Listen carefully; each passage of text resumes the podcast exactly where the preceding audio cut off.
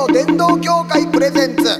笑い飯哲夫のサタデーナイト仏教。この番組は仏教伝道協会の提供でお送りします。こんばんは笑い飯の哲夫です。仏教のことを皆さんにもっと身近に感じてもらおうという番組サタデーナイト仏教です。さて今月のゲストは京都にある臨済禅の心を見学の精神とする花園大学文学部特任教授兼特別教授の佐々木静香さんです。よろしくお願いします。よろしくお願いします。えー、と今週最終週ということでございまして、えー、といつも最終週はリスナーさんから届いた煩悩やお悩みに答えています、えー佐々木先生もご一緒にお考えいただいはい。てよろしいでしょうか、はいお願いします、えーまずはこちらの方、えー大阪市住吉区の、えー、慈悲心さん。ありがとうございます、えー、哲夫さんこんばんは。こんばんは、えーさっき家事をしながら急に仏教的に正しい一休さんの歌を思い出して口ずさみました。あありがとうございます。これちょっと僕があのネタでやらせてもうてたあのうん歌なんですが、えー初めてテレビで歌詞を聞いた時はめちゃくちゃ面白いなと思いながら意味を調べたもののいまいちわからない部分もありましたがサタデーナイト仏教を聞くようにななったおかげか。ようやくほぼ意味を理解できました。心がしんどい時に仏教的に正しい一休さんの歌はめちゃくちゃ癒しになりそうです。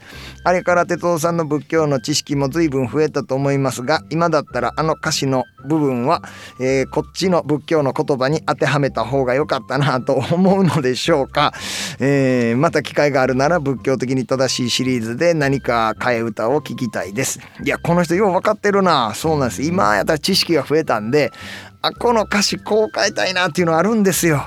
すいません先生これね。うん、どんな歌詞なんです？あの好き好き好き好き好き好きって一ああ級ああなんで知ってる知ってる。やつをあこうジヒジヒジヒジヒジヒジヒって言って歌っててみあはあたいなんでで一級さんは一級総順っていう風にあ。うん。で歌正しいけど。正しいけどっていう感じででえっ、とそこからあの参謀員のこと言ったんですかね、うん。諸行無常っていうえ？あ、諸行無常、っていうの諸はと涅槃ね、弱逆情上。みたいなんで。で諸行無常というのは参謀員って言ってで諸法無我というのも参謀員涅槃弱情も参謀員ってでこれに一切解雇入れると司法員っていうようなそうそうそうそう。いうようなんで正しい正しいなんですけどただ一休さんのその東で言うたら、うんなんかあのあれなんでだ一休さんは普通は？えっ、と好きです。一休すぎるえーなんか忘れたな。東京は東京は満点だよ。ですかね。一級品かな？なんかそうそう、なんかそれがね何にもそんな諸行無常なことないんですけど、うん。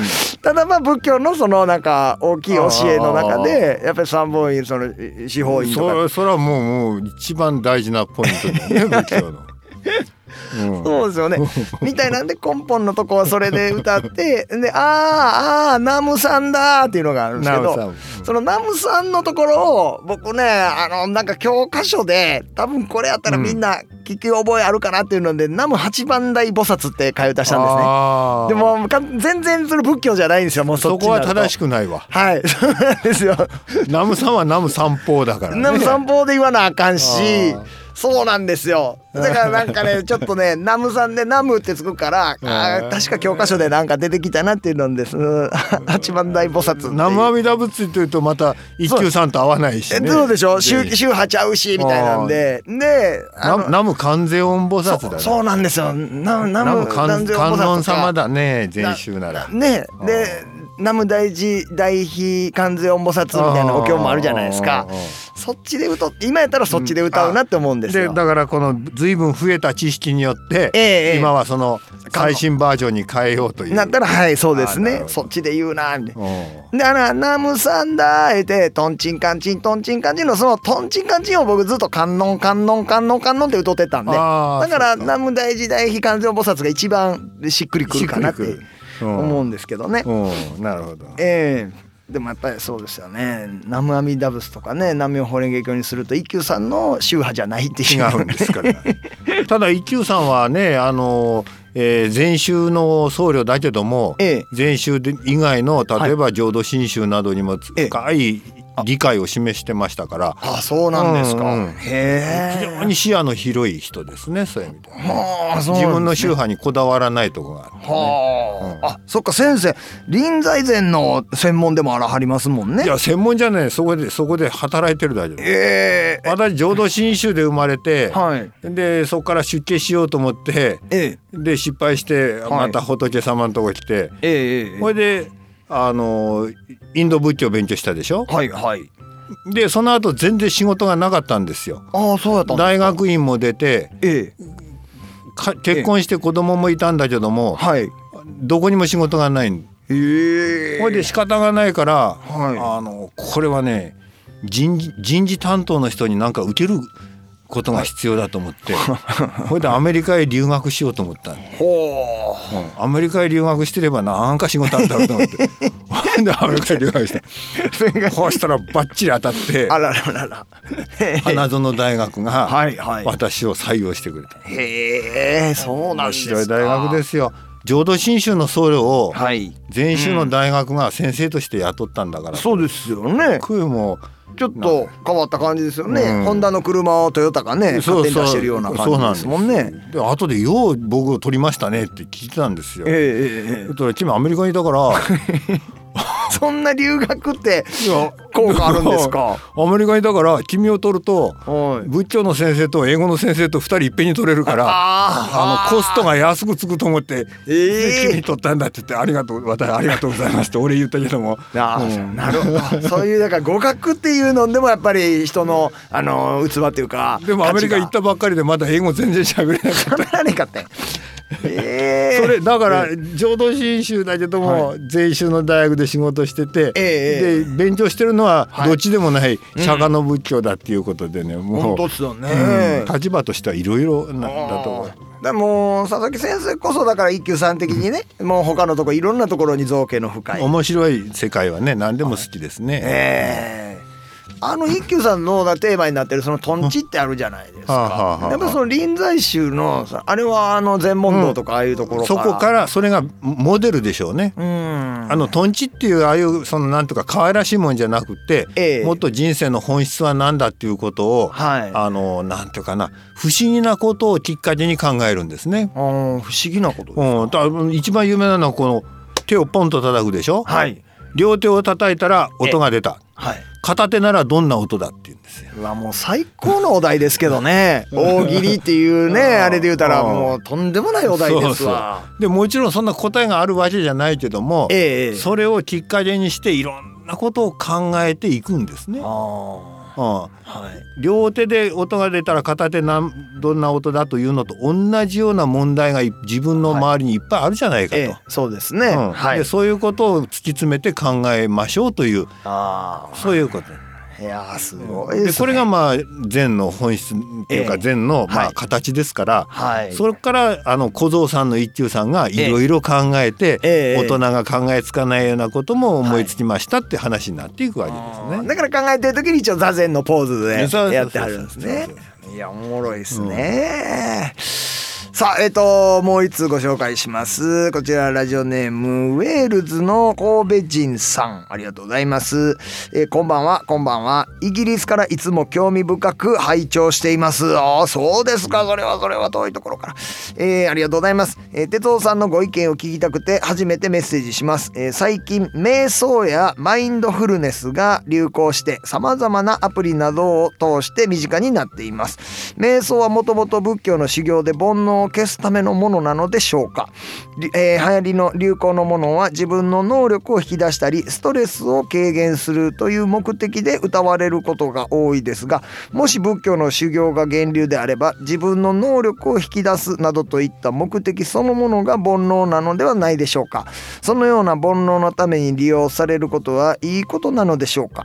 文化の東洋とも言えるような気がしますえー結構硬い感じのねえっ、とお便りいただきましたけれども先生これ瞑想とかっていうのは、うん。け研究されたりするんですか、うん、あの仏教の修行のはもえうほとんど瞑想ですから。ああそうですようん。ね、あの日本のいろんな宗派だとねええ。あのいろんな修行の形あるでしょ、はい。滝に打たれるとか火の上歩くとか、はい。あでもあれはもともとはなかったものであのお釈迦様時代の修行って言ったらもうひたすら瞑想ですから。ああそうなんです、ね、まさにあの仏像がね、はい。足組んではい。目を半眼にして座っておられるあの姿が、はい。あれが修行の姿ですから仏教はもう瞑想の上に成り立ってる宗教ですね。もう絶対切っては切れないような、えーそうなん関係だという。ただここの質問は非常にこれはえね鋭い質問です。なんかねこれちょものっとすごい鋭い質問。深いね角のところに行ってはりますよね、うん。まさにこの通りなんではい。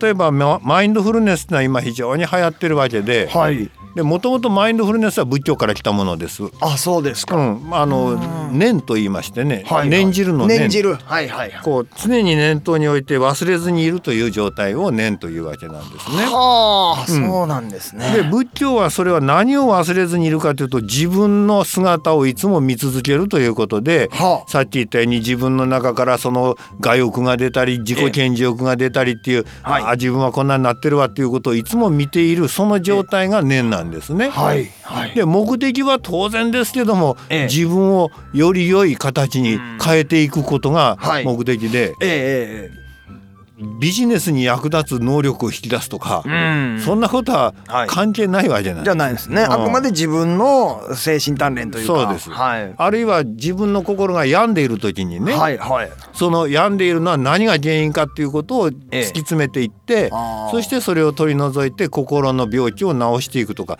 はい。そういうことには役立つんですが、うん。なんかこの実用的にええこれはいいですよお使いくださいみたいな、そんなええ。話で言ってるわけじゃないので、最近はねスピリチュアル系でね、そういう風なそうなんですね。ねうん。流行りかもわかりませんが、うん。っていうことではなくっていうような瞑想っていうのはだからその仏教集団の方がうん瞑想でこう何か修行してはったっていうのは結局はその自分をきれいにしていくっていうのが目的なんです。もうそれだけですね。うんだから苦しいっていうものがまあ世の中いっぱいあるけれども、うんその苦しみっていうのを全くなくした乗り越えたような状態に。でそれはあくまで自分のためであってはい。それがなんか人の役に立つとか利用価値があるとかそんな話じゃないですうね。んだって自分で瞑想したってそれがなんか人の役に立たないでしょ？そうですね。うんええで時々ねだかええらこういう人がいるんですよ。はい。仏教は自分で瞑想して自分を変えるっていうことばっかりやってて、はい人を助けてないじゃないかとええ人助けしてないじゃないか、はい利他がないだろうっていうはい。よく人が言う人もいるんですがええ瞑想してるその姿そのものがもうそれで人の役に立つんですよ。なんでかというとえそれそれをみんな真似するからですよ。つまり先頭に立ってやってみせるということが実はとても役に立ってるわけで、ほ私これをね後ろ姿の利他って自分で呼んでるんです。う。どういうことですか？対面で人の役に立とう役に立とうと思っええて相手に利益を与えるんじゃなくてはい。人のことなんか何も考えなくても自分の正しいことを一生懸命やってれば。その後をみんながついてくるんだと。習っていくというだからこれはあ後ろ姿の利他なんですね。へえ。うわ、うんなんかいいしつけみたいな感じうん聞こえました。例えばひな鳥がええ。お母さんがひなに直接餌を口伝えではいやるこれ対面の利他です。ええ、そうですね。お母さんが空を飛んでいくのを見て、はいひながな真似をして飛ええぶと。はい。でお母さんが正しく飛んでみせることでひなが飛べるようになると、うわ。これは後ろ姿の利他ほんまですね。ってことはこの瞑想してる修行してるっていう姿っていうのはこれはもうそれだけで人の役に立つんですもうそれは飛んでいってる感じですね。お釈迦様だってい一生瞑想ばっかりしてたでしょ？そうですよね。ええお釈迦様はねボラボランティアも行かないしねはい。チャリティーもしないしうん。第一仕事してないもんねお釈迦様ねたらもろもろ手回る側ですね。そうそうで住処も決まってなかっただからいつも住所不定無職だって言ってたんですお釈迦様あそうがかそうかうろうろね少女というところをうろうろしてありますよね。だから言ってみたら今の社会で言ったら誰何にも役に立ってないじゃないかみたいな人なんだけどもええそれが2500年人を救い続けたのはその後ろ姿が助けたわけでしょ？そうか。だから仏教教のその瞑想してることがえな何も人の役に立ってないじゃないかということは大間違いえで、ではないんですね。正しいことをやっているということ自体がもうそれで人の役に立ってるということなんですね。あーだから僕ねお寺行ってその仏像ご本尊さんとかね、はい。はい拝ましてもらうじゃないですか。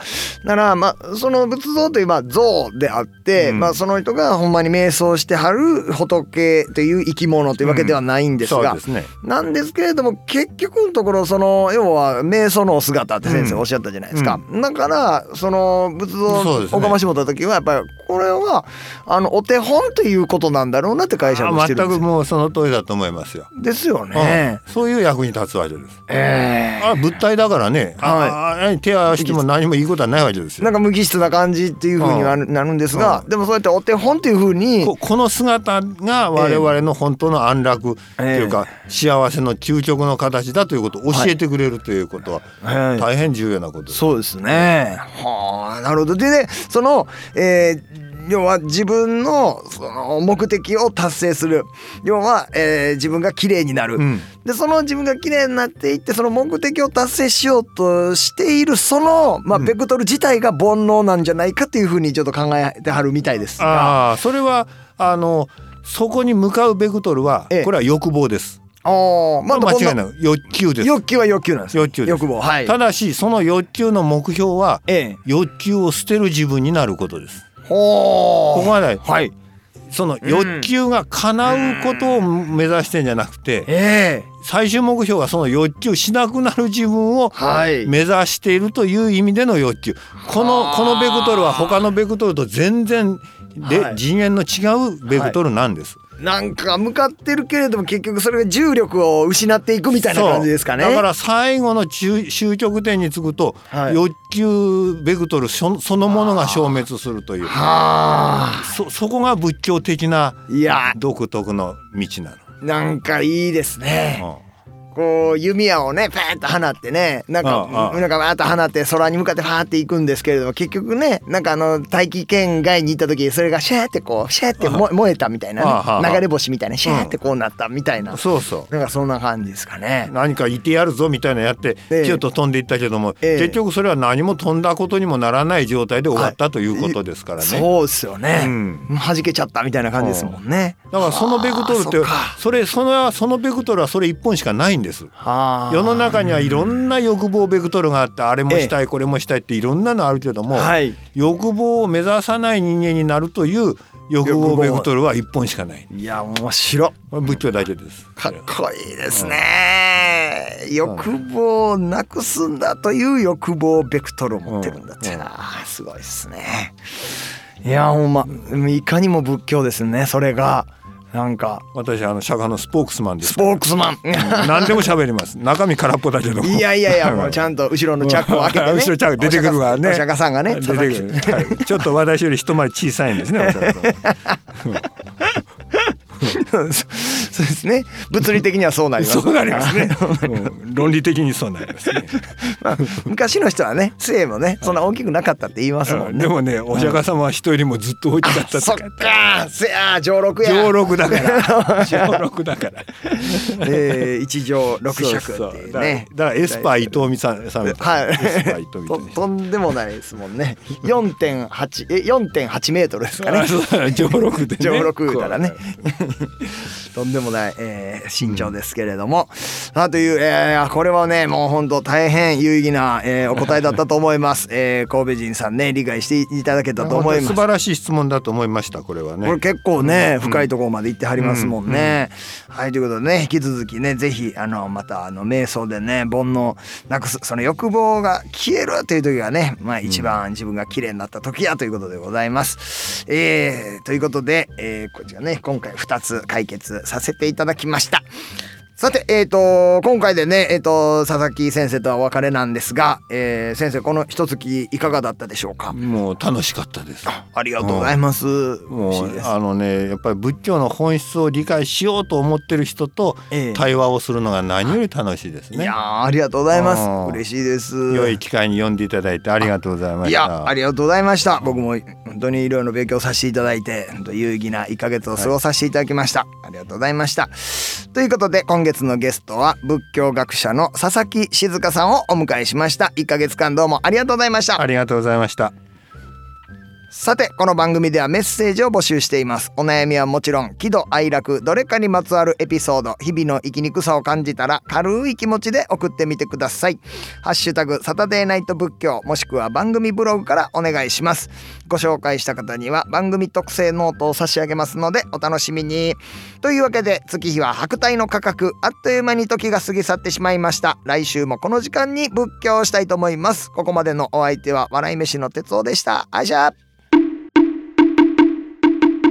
仏教伝道協会プレゼンツ笑い飯哲夫のサタデーナイト仏教この番組は仏教伝道協会の提供でお送りしました。